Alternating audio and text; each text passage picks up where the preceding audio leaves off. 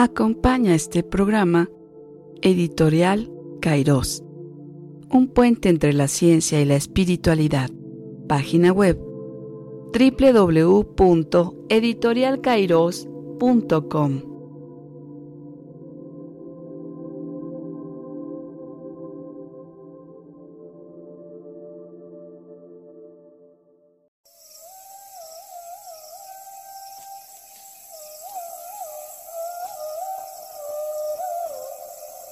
Introspección. Una mirada a nuestro interior. Conduce Saúl López Fuentes.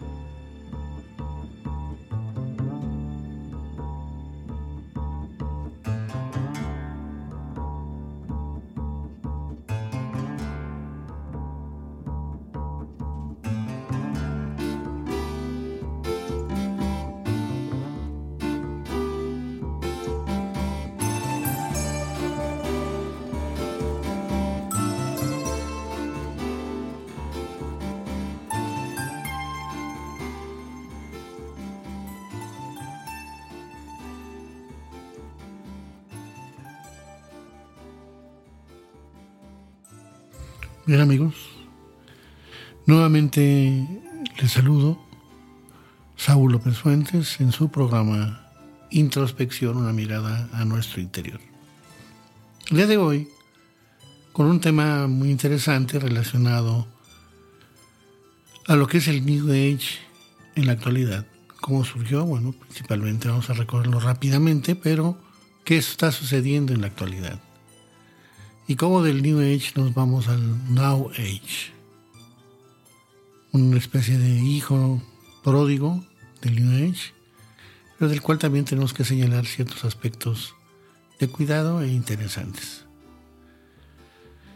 Eh, para empezar con este tema, que vuelvo a repetir es muy interesante, tenemos que hacer un recorrido muy rápido, no demasiado puntual, porque si no nos tardaríamos muchísimo en la información de los acontecimientos históricos, de cómo se dio o cómo surgió el New. Pero eh, tenemos que hacer eh, ese recorrido lo más rápido posible para llegar a lo que ha ocasionado, lo que ha surgido en relación a esto. Desde el siglo fines del siglo XIX, a través de la búsqueda espiritual y principalmente más bien una, también una búsqueda de nuevos parámetros de la realidad que se estaba viviendo en Europa, en Occidente.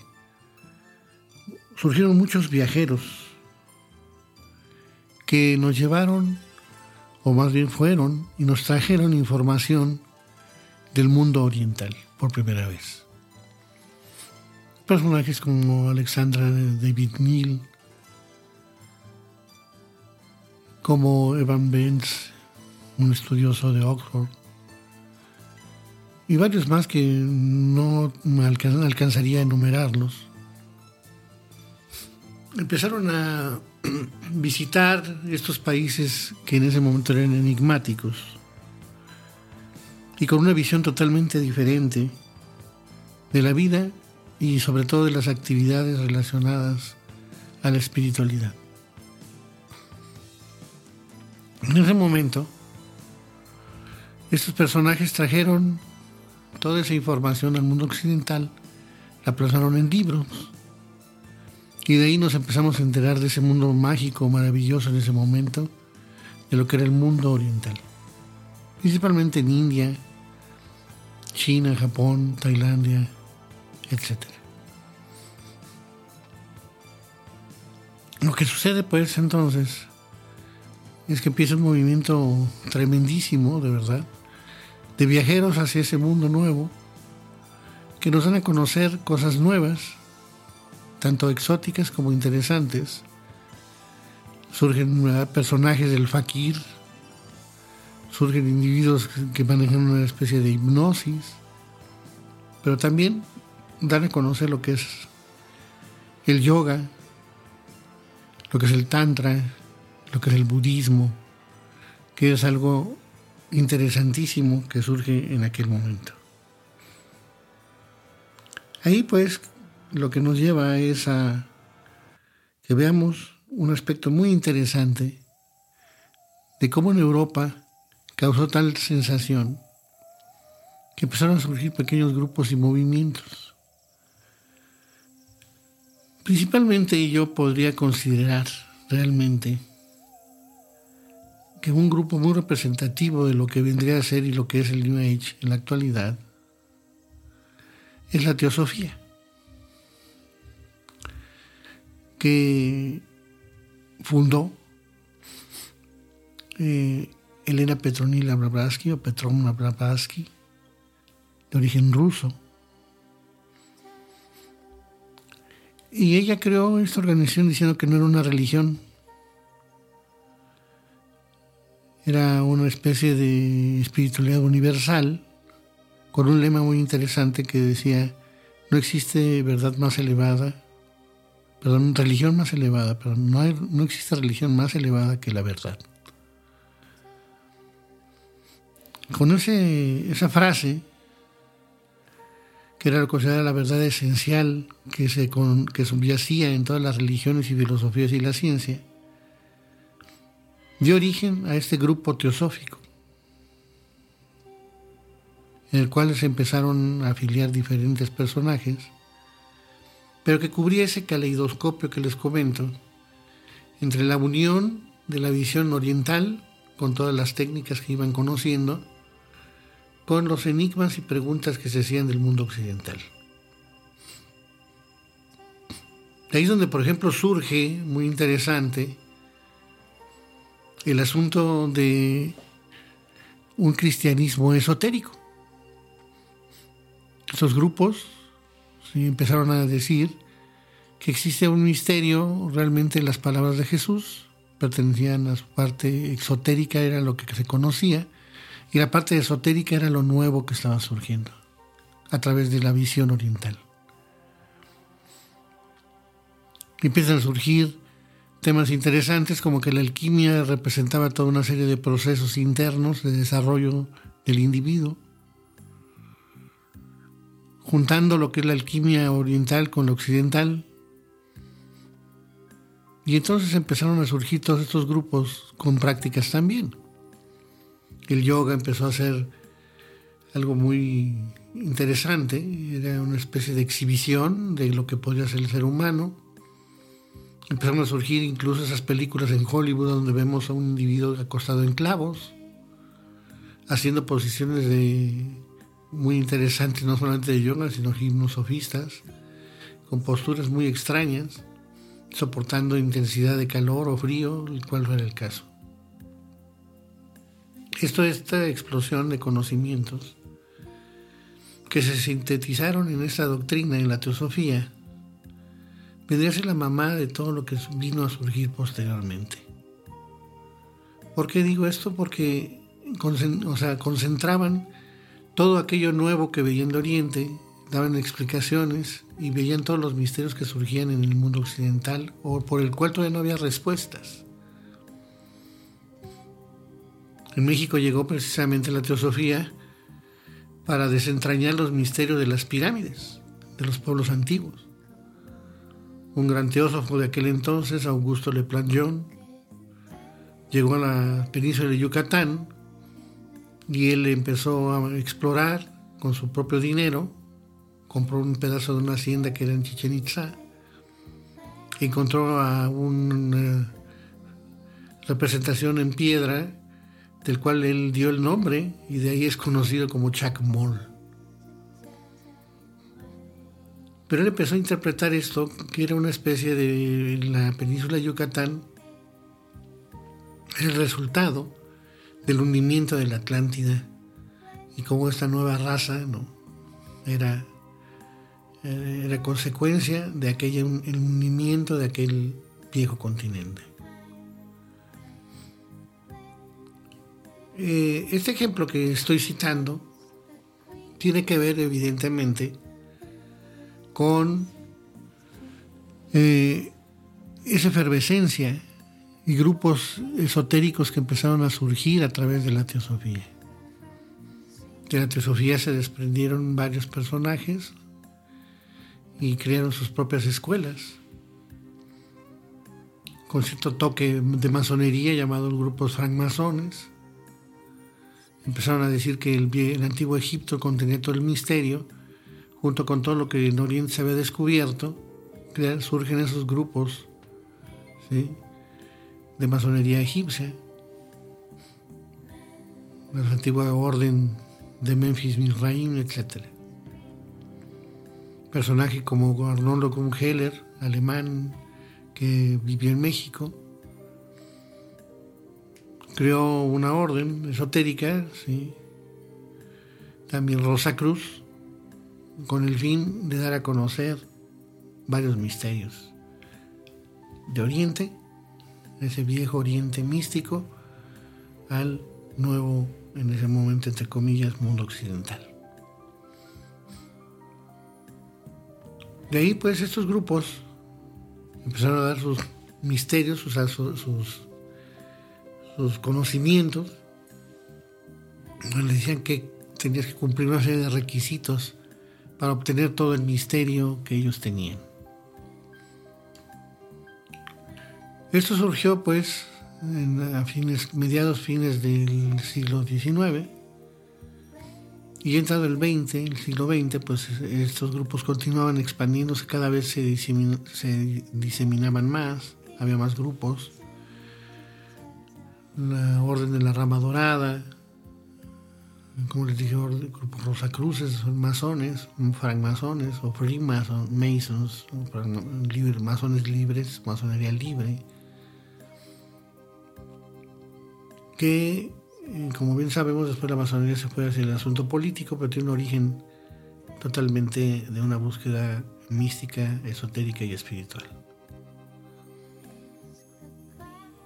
En todo ese siglo, el inicio del siglo XX, surgieron ya grupos ya que le pusieron más forma a todo ese origen y explosión que se dio con la teosofía eh, surgió, eh, acuérdense, un personaje, Aleister Crowley, llamada la Gran Bestia, que también surge de ahí, estos grupos, y consolidan los suyos propios. Vino, Aleister Crowley estuvo en México en el inicio del siglo XX. Y pues lo que les puedo decir es que ese surgimiento y ese interés tan eh, tremendo que estaba dando cabida a nuevas ideas orientales y las que ya en el mundo occidental existían, por ejemplo, como la astrología, lectura del tarot, o el misterio del tarot, perdón, eh, todo esto que ya en Occidente había sido oh, borrado o tratado de borrar porque era considerada magia negra y brujería. Entonces vuelve a resurgir, dándole un toque más, eh, que se acercaba más a la, persona común. Ya no tenías que pertenecer a algo misterioso o pasar por muchos años para que se te entregara eso. La astrología es una parte importante dentro de las partes esotéricas que surgen también con la, eh, la parte occidental, que ya estaba en Europa, la alquimia, como lo dije, el esoterismo cristiano, las verdaderas palabras, dicen, entre comillas, de que Jesús dijo y que no están plasmadas en la Biblia.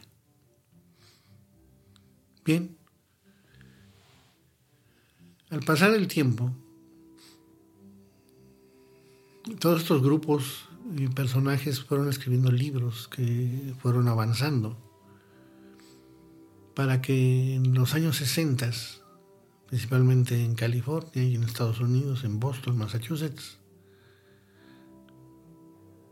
en California surgiera un grupo eh, contracultural perdón, revolucionario con ciertos tintes eh, comunistas, de personajes muy interesantes, científicos, pensadores muy a la vanguardia, que empezaron a explicar ya de manera muchísimo más interesante y profunda el resultado que si tú meditas, qué efectos tiene.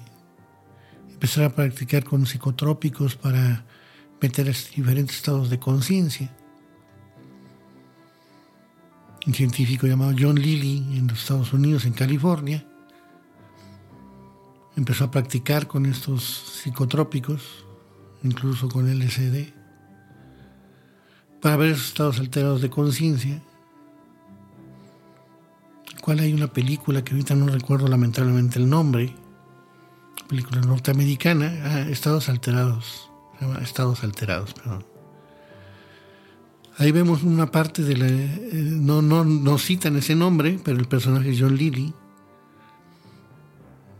el cual crea una cámara con agua salina para que el cuerpo flotara y te metiera en otro estado y con medio gramo de LSD que te inyectaba, pues empezaban a haber ciertos estados alterados de conciencia.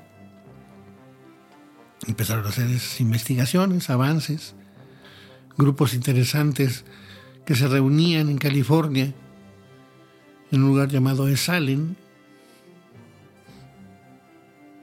donde todas estas innovaciones las llevaban a cabo y lo practicaban diferentes personajes.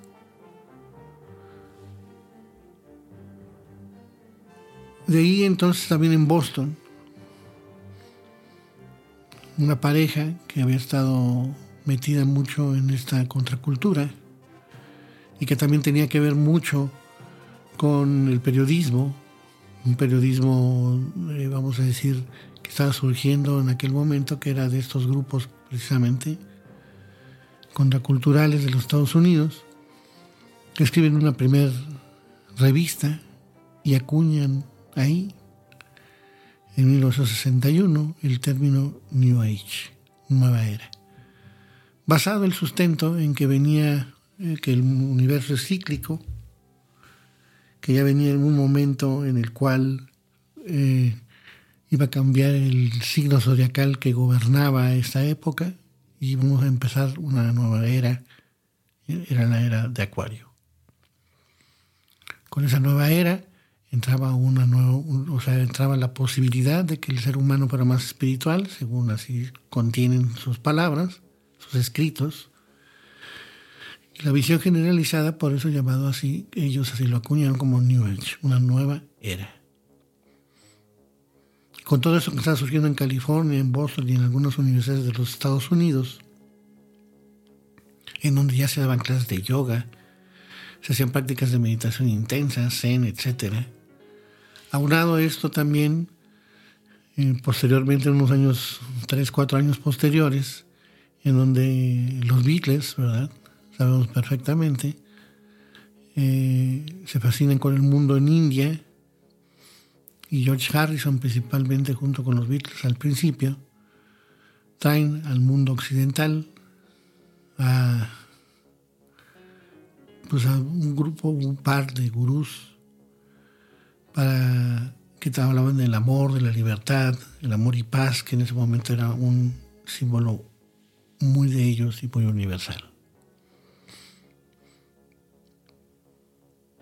Vemos pues entonces cómo el avance hasta donde vamos ahorita tiene que ver con ese origen, el parte inicial.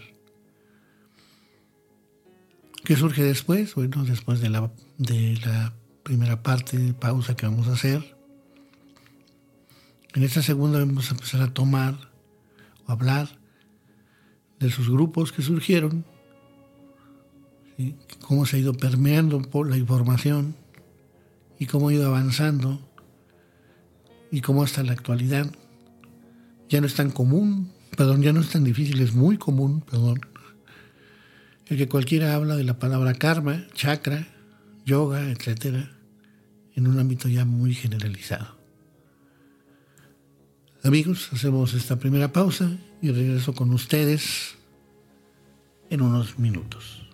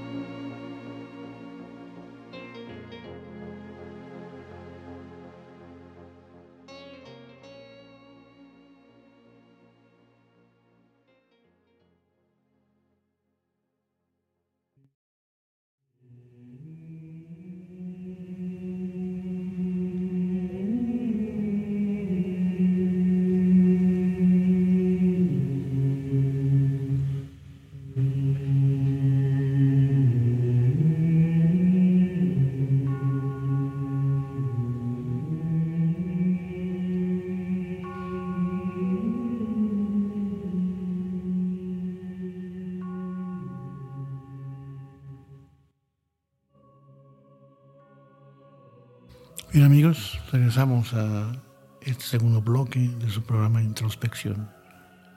Una mirada en nuestro interior. Bien, estamos ya en el momento entonces de la llamada visión de la nueva era, New Age, el cual eh, se refiere a prácticas y, e ideas y creencias espirituales o religiosas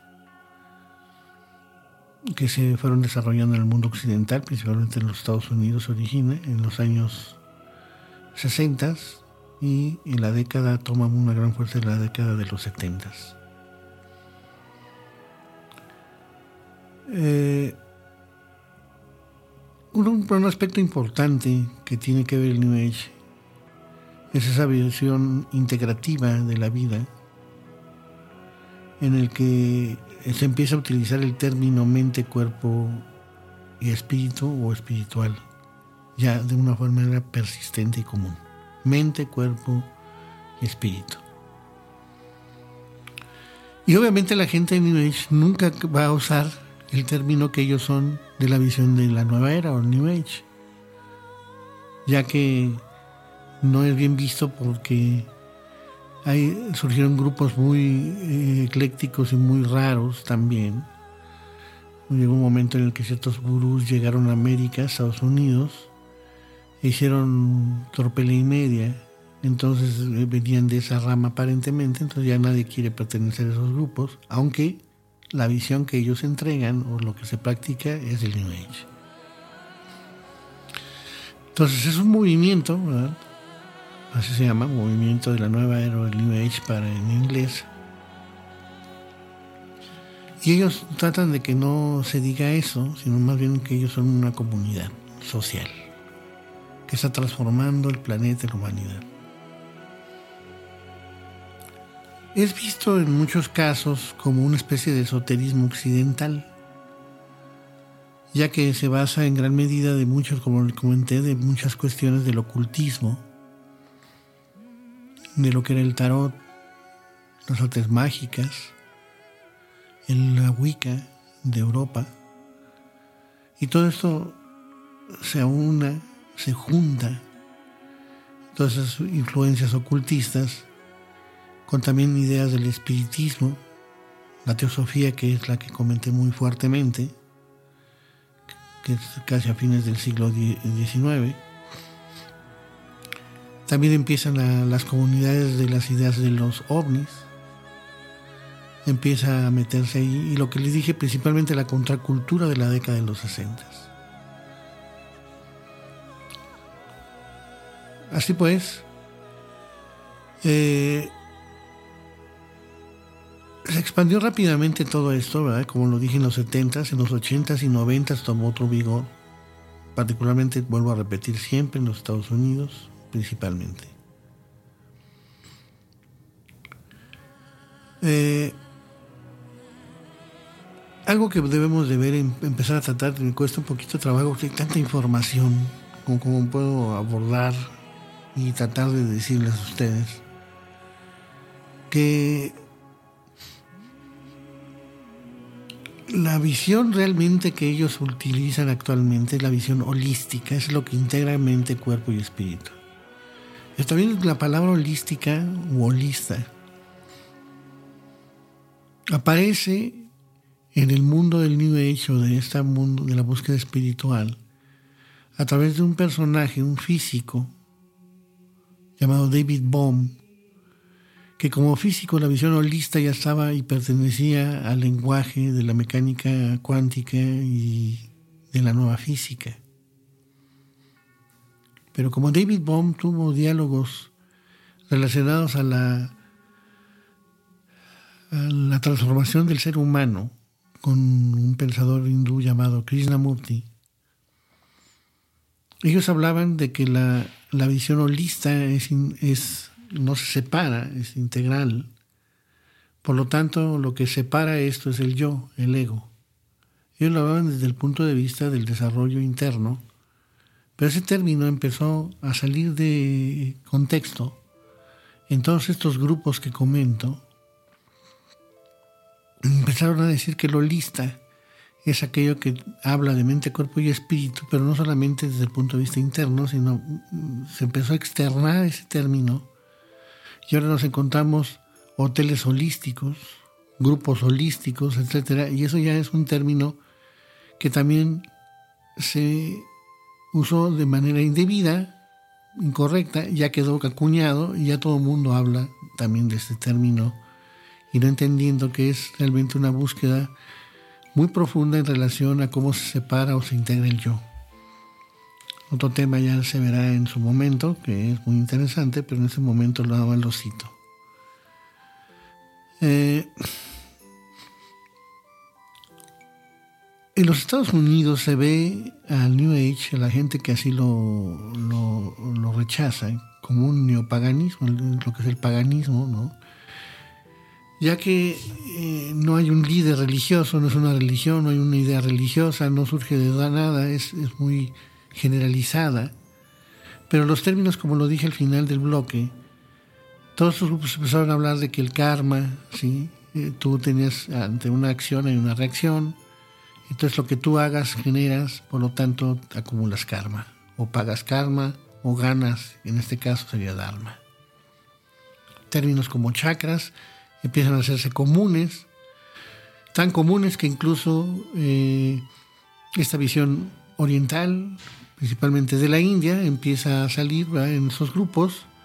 Y entonces en cada país, en cada nacionalidad donde hay antiguas culturas, por ejemplo en México, nos encontramos como ciertos grupos eh, eh, pues llamados tradicionales, también hablan de que en México se hablaba de los chakras. empieza a ser un lenguaje común, la meditación empieza a ser algo ya no raro, sino algo necesario.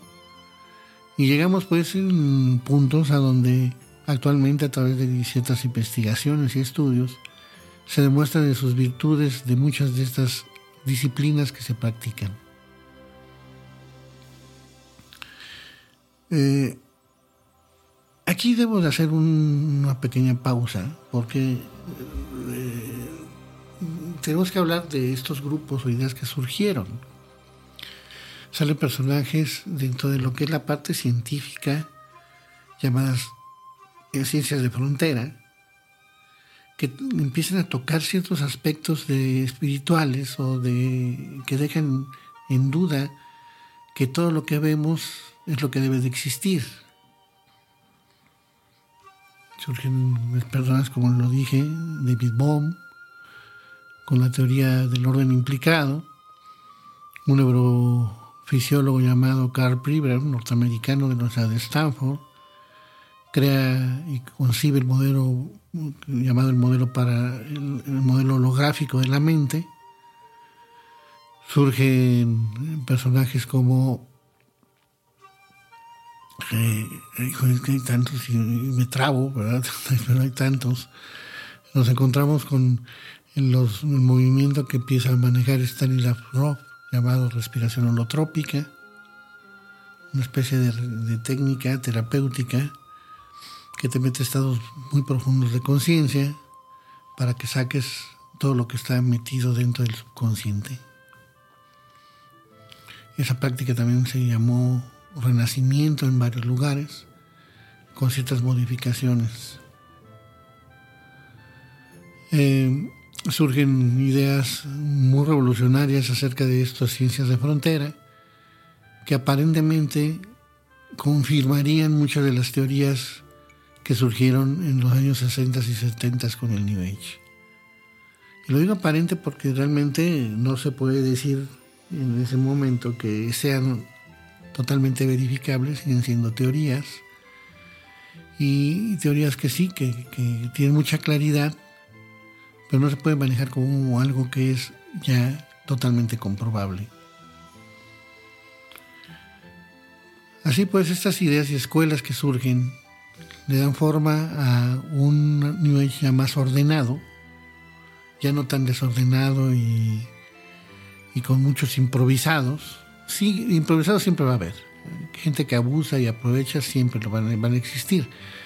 Pero al principio cuando sale, pues ahora sí era como la explosión de la búsqueda del oro en la época, ¿verdad? De que todo el mundo agarraba su pala y se ponía a buscar oro como desesperado. Aquí surgió algo parecido cuando surge el New Age, en donde cada quien hizo lo que quiso con ese movimiento, o a la luz o encobijado tras ese movimiento. Y de ciertas ideas muy interesantes que se han sustentado con el tiempo y siguen siendo efectivas, que surgieron también en esos años 60-70. Pero ya para los años 90, como digo, ya es más ordenado, ya hay una especie de, de, escuelas que tienen, eh, van, empiezan a sustentar teórica y con partes prácticas lo que ellos dicen. Surgen obviamente en la psicología todas las terapias psicológicas transpersonales, así llamadas transpersonales, que van más allá de la persona y de las técnicas conocidas en la psicología normal, la psicología que conocemos como también la psicología clínica. A eso se debe, pues, que eh, nosotros, individuos tenemos que empezar a hacer una, eh, una ubicación más bien de lo que estamos hablando, porque muchas de estas visiones del New Age ya son parte común en la actualidad. Ya el Reiki y todas estas disciplinas que surgieron después en los noventas eh, empiezan a hacer algo normal en las personas, en los jóvenes, en las jovencitas. Ya no es algo extraño, quizás alejados de una educación religiosa, ¿verdad? Que los sometían los papás, que a fuerza tenías que pertenecer a una religión. Como el New Age no juzga a nadie, acepta todo, pues han ido avanzando y nos encontramos en un mundo actualmente donde es algo normal, común, como lo he dicho. ¿Qué es lo que nos, en este momento, tenemos que empezar a, a ver? ¿sí? Eh,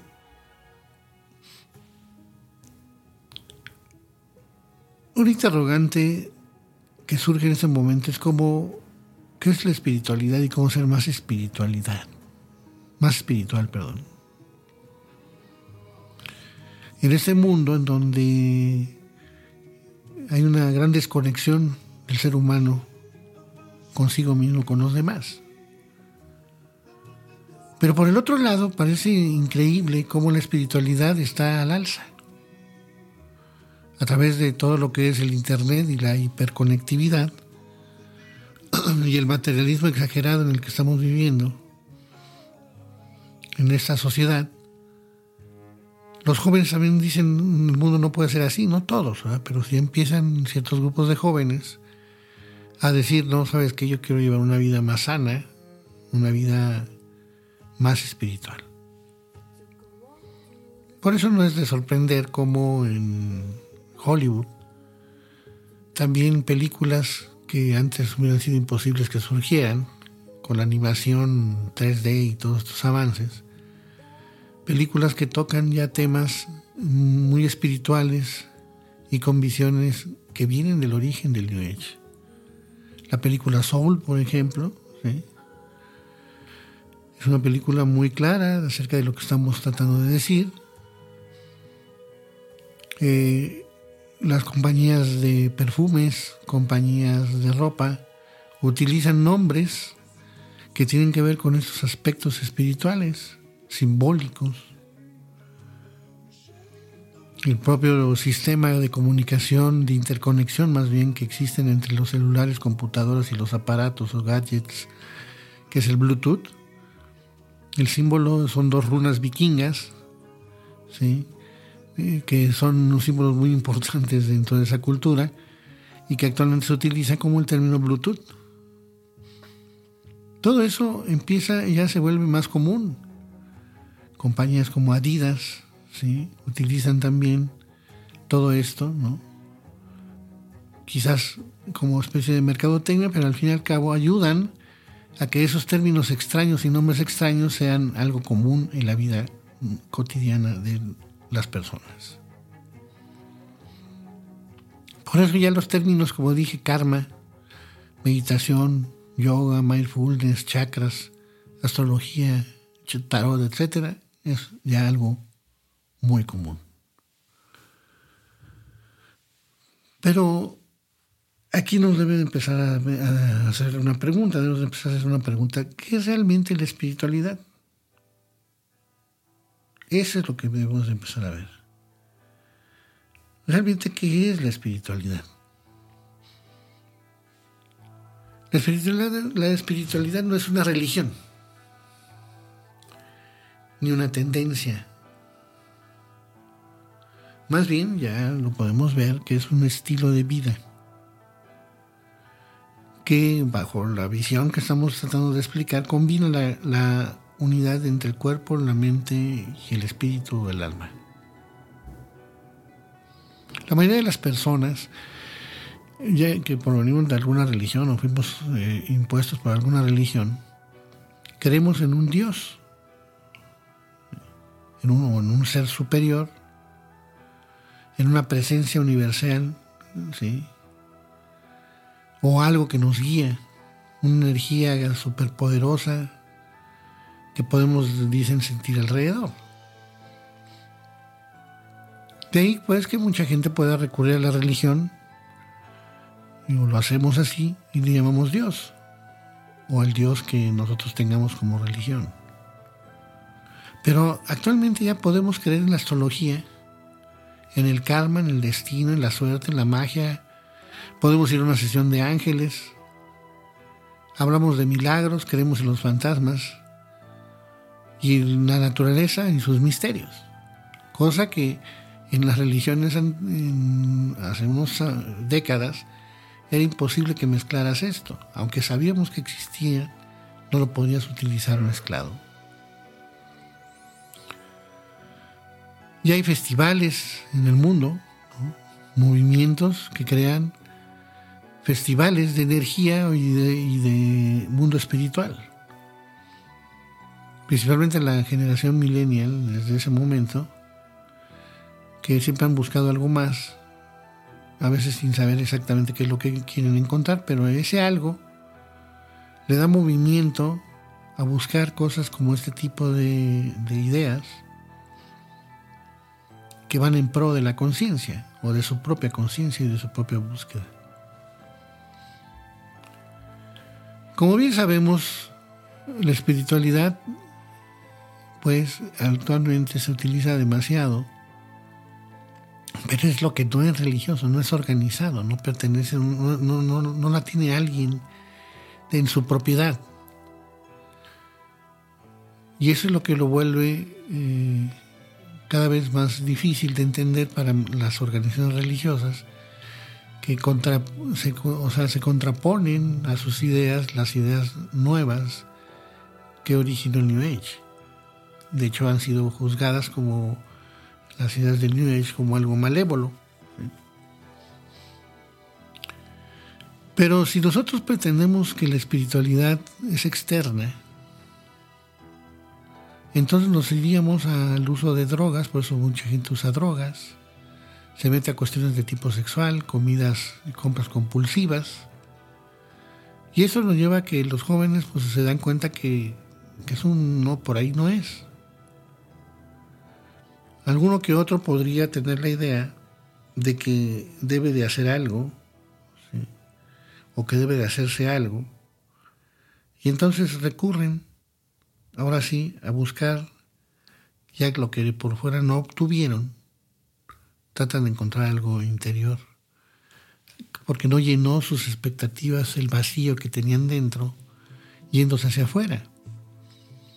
Entonces empiezan a buscar un poco hacia adentro y empieza un cierto despertar, un interés más bien. Actualmente con el aumento del estrés, la ansiedad,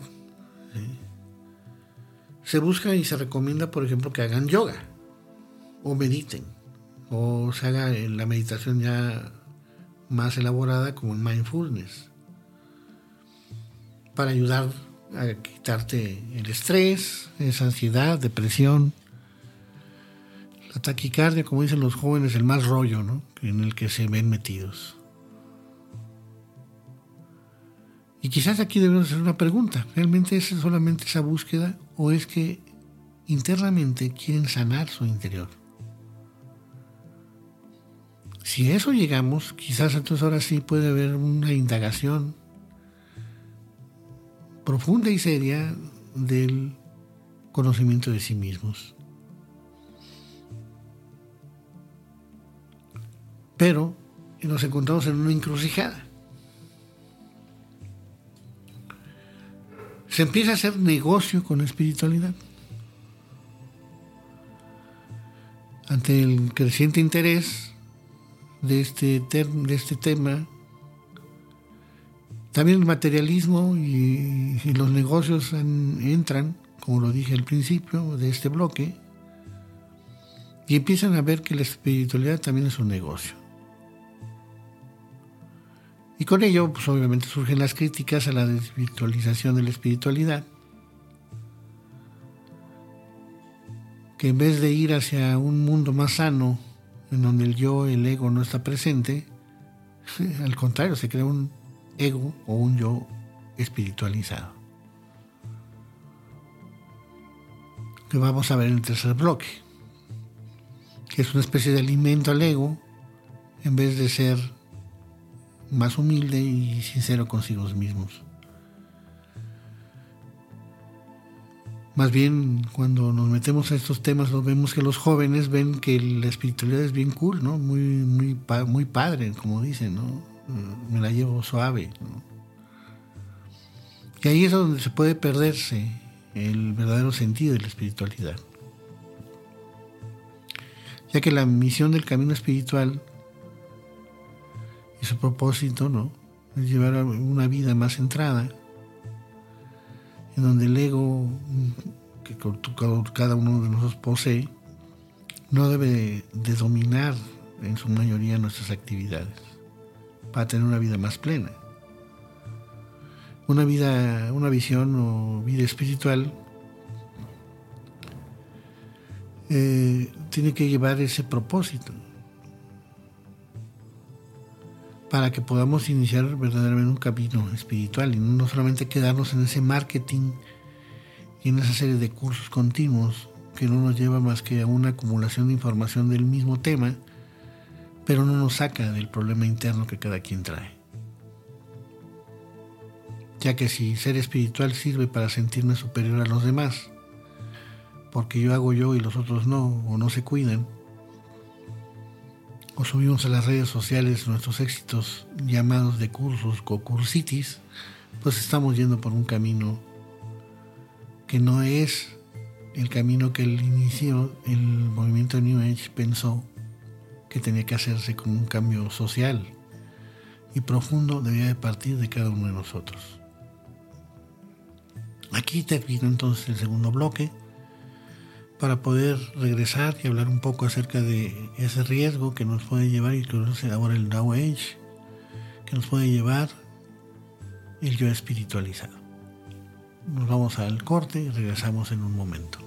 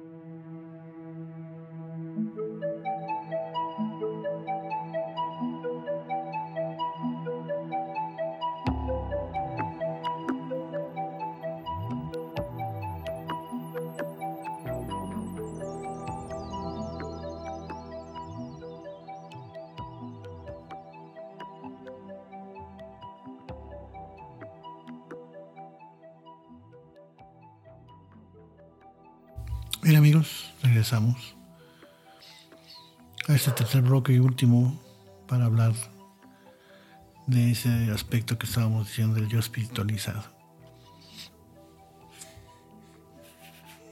El triunfo aquí en este problema es de que el triunfo de la industria espiritual y de lo que es llamado la actualmente autoayuda tiene que ver mucho con la pérdida progresiva de credibilidad que están padeciendo, obviamente, las instituciones religiosas. De hecho, la autoayuda, que ha sido una parte que surgió en las últimas épocas de todo este movimiento, está en camino de convertirse en una especie de religión del siglo XXI.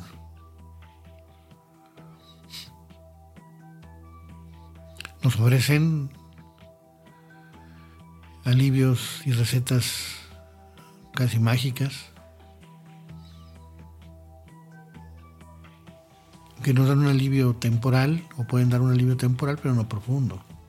A diferencia del autoconocimiento y del verdadero desarrollo espiritual, los cuales son procesos sumamente dolorosos y que hoy nos pueden llevar a una verdadera curación interna en el terreno psicológico.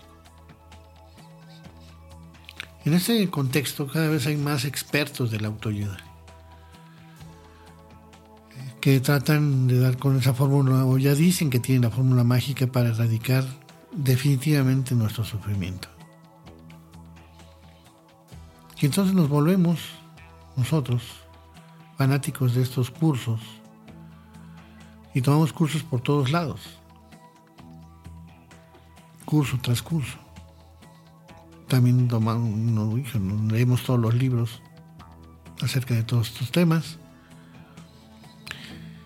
Y es tal que no ni siquiera podemos alcanzar a analizar esos libros, procesarlos verdaderamente, para poner en práctica esa información.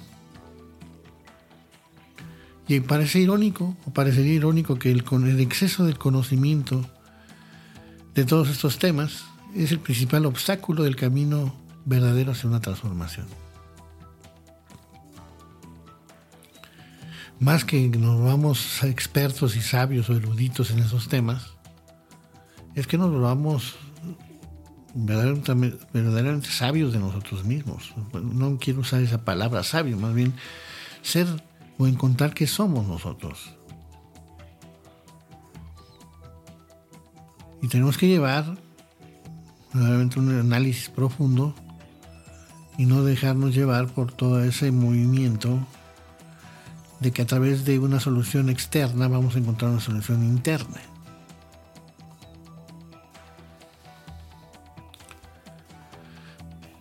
Sea como sea, eh, la verdadera sombra de esto, de la autoayuda y de todos estos cursos que prometen una solución inmediata, cómo quitar el karma en un fin de semana, cómo ser chamán en tres meses, en vez de ayudar se vuelve dañina para la persona.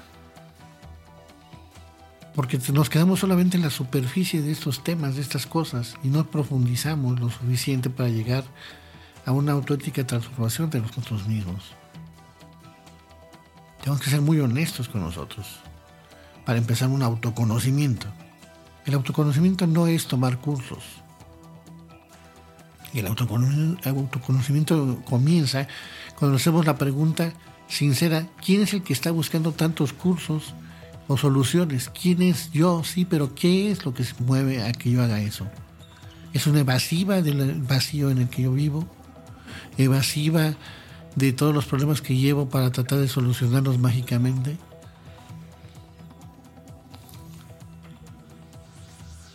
Así pues, el tema que decía, el problema del riesgo es el ego espiritual, donde nos preocupa subir a Instagram inmediatamente las fotos cuando ya logré una postura de yoga avanzado para que todos vean que yo sé mucho, he practicado mucho.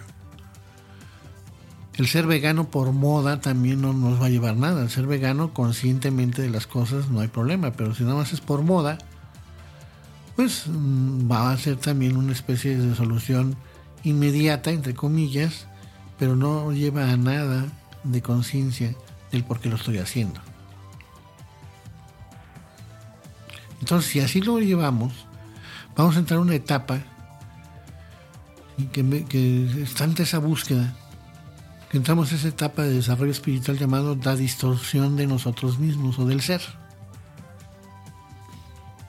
Y se manifiesta, obviamente, como estoy diciendo, en todas estas personas que buscamos adquirir ciertos conocimientos y vivenciar ciertas experiencias, porque creemos que vamos así a obtener la verdad absoluta.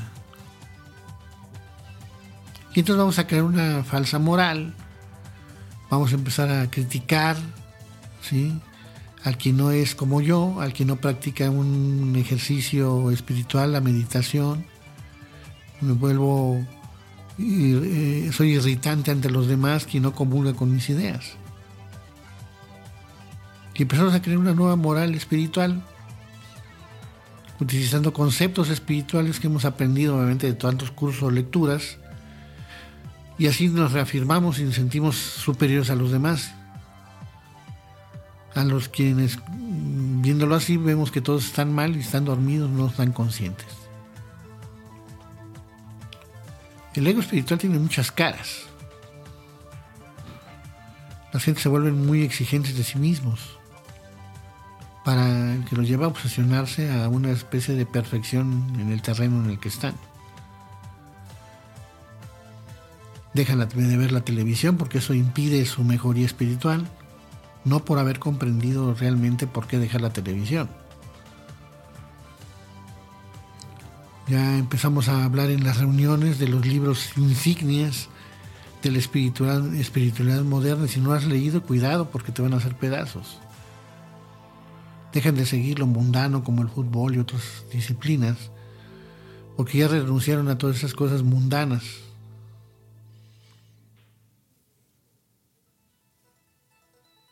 Entonces, empiezan a juzgar a los demás y de su nivel de conciencia, como si ellos supieran en cuál están.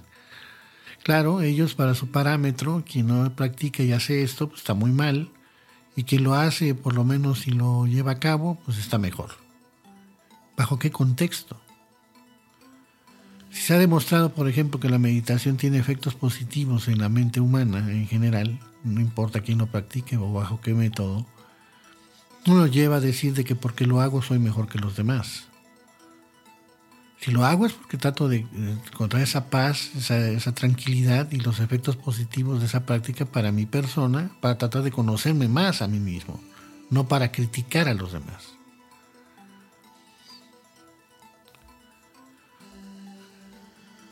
En otras personas también el ego espiritualidad es un creciente orgullo. Donde ya llega un momento que dice, ya, yo ya encontré todo lo que yo quería, ya yo sé todo lo que hay que saber y casi casi han llegado a la cima de la iluminación. Y ven a los demás pues desde arriba de ellos, ellos ven a todo el mundo hacia abajo y sienten lástima por aquellos que pues, no, no han hecho lo que ellos han hecho.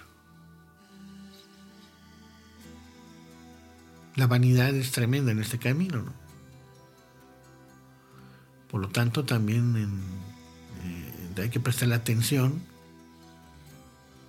a todos estos aspectos que se mueven en una espiritualidad actualmente que nos puede llevar a que sea peor el buscar este camino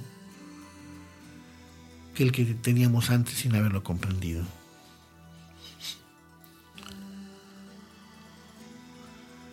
Eh, lo vuelvo a repetir, el ego espiritual también provoca en algunos que se exalte demasiado ese egocentrismo. Ya son cosas extremas, van a rechazar todo lo mundano, que ellos consideran mundano, superficial. Y solamente van a ir y van a juntarse con personas que piensan como ellos o han tomado los mismos cursos que ellos. Y todo esto pues eh, en su conocimiento, que es un racionalismo de estas técnicas y de estas escuelas, eh, no se han dado cuenta que ellos son consumidores también de esa llamada sabiduría. O lo que sería el consumo del conocimiento, de, de conocimiento llamado espiritual. Y curioso, se vuelven, se aíslan, dejan a un lado todo, ya no van a las reuniones familiares porque no tienen sentido, a las reuniones con amigos porque solamente es borrachera y drogas o sexo. Pero no es por dejarlas, es que, ya lo comprendieron, sino es simplemente porque ellos se sienten superiores. Si yo estoy en ese tema, si estoy en ese punto, debo de prestar muchísima atención y tratar de recurrir a una ayuda psicológica profunda, porque puede terminar uno peor en lo que es la mitomanía, tremendamente eh, mala para todo esto. Un mitómano, imagínense, espiritual, pues es terrible lo que podemos hacer.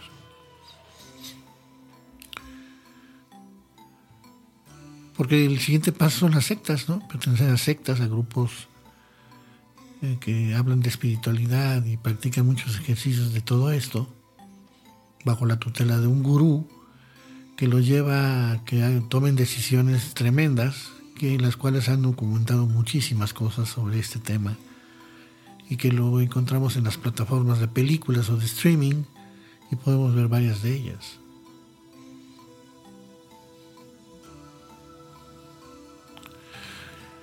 Otro de los peores aspectos es la resignación. Hay un momento que la gente dice, bueno, si así todo está mal, pues, eh, pues, casi casi que se cae el mundo. Y ellos niegan cualquier responsabilidad que puedan tener, incluso hasta con su propia familia.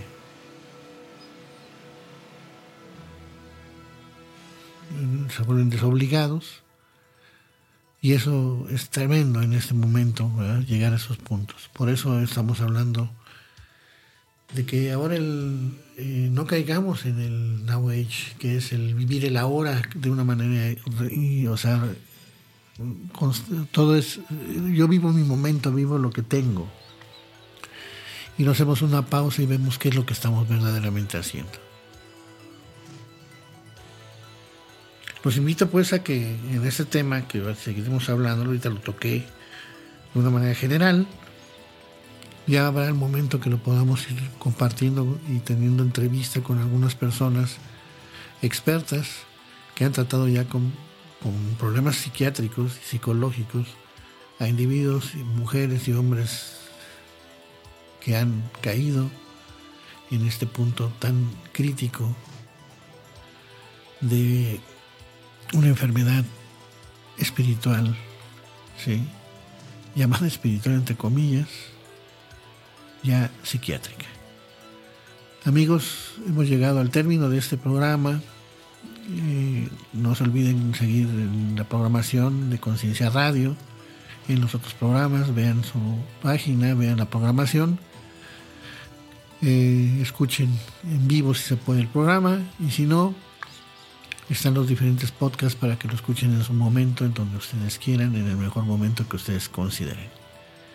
Me despido deseándoles a todos ustedes que se encuentren muy, muy bien, que sean felices y nos vemos la próxima ocasión.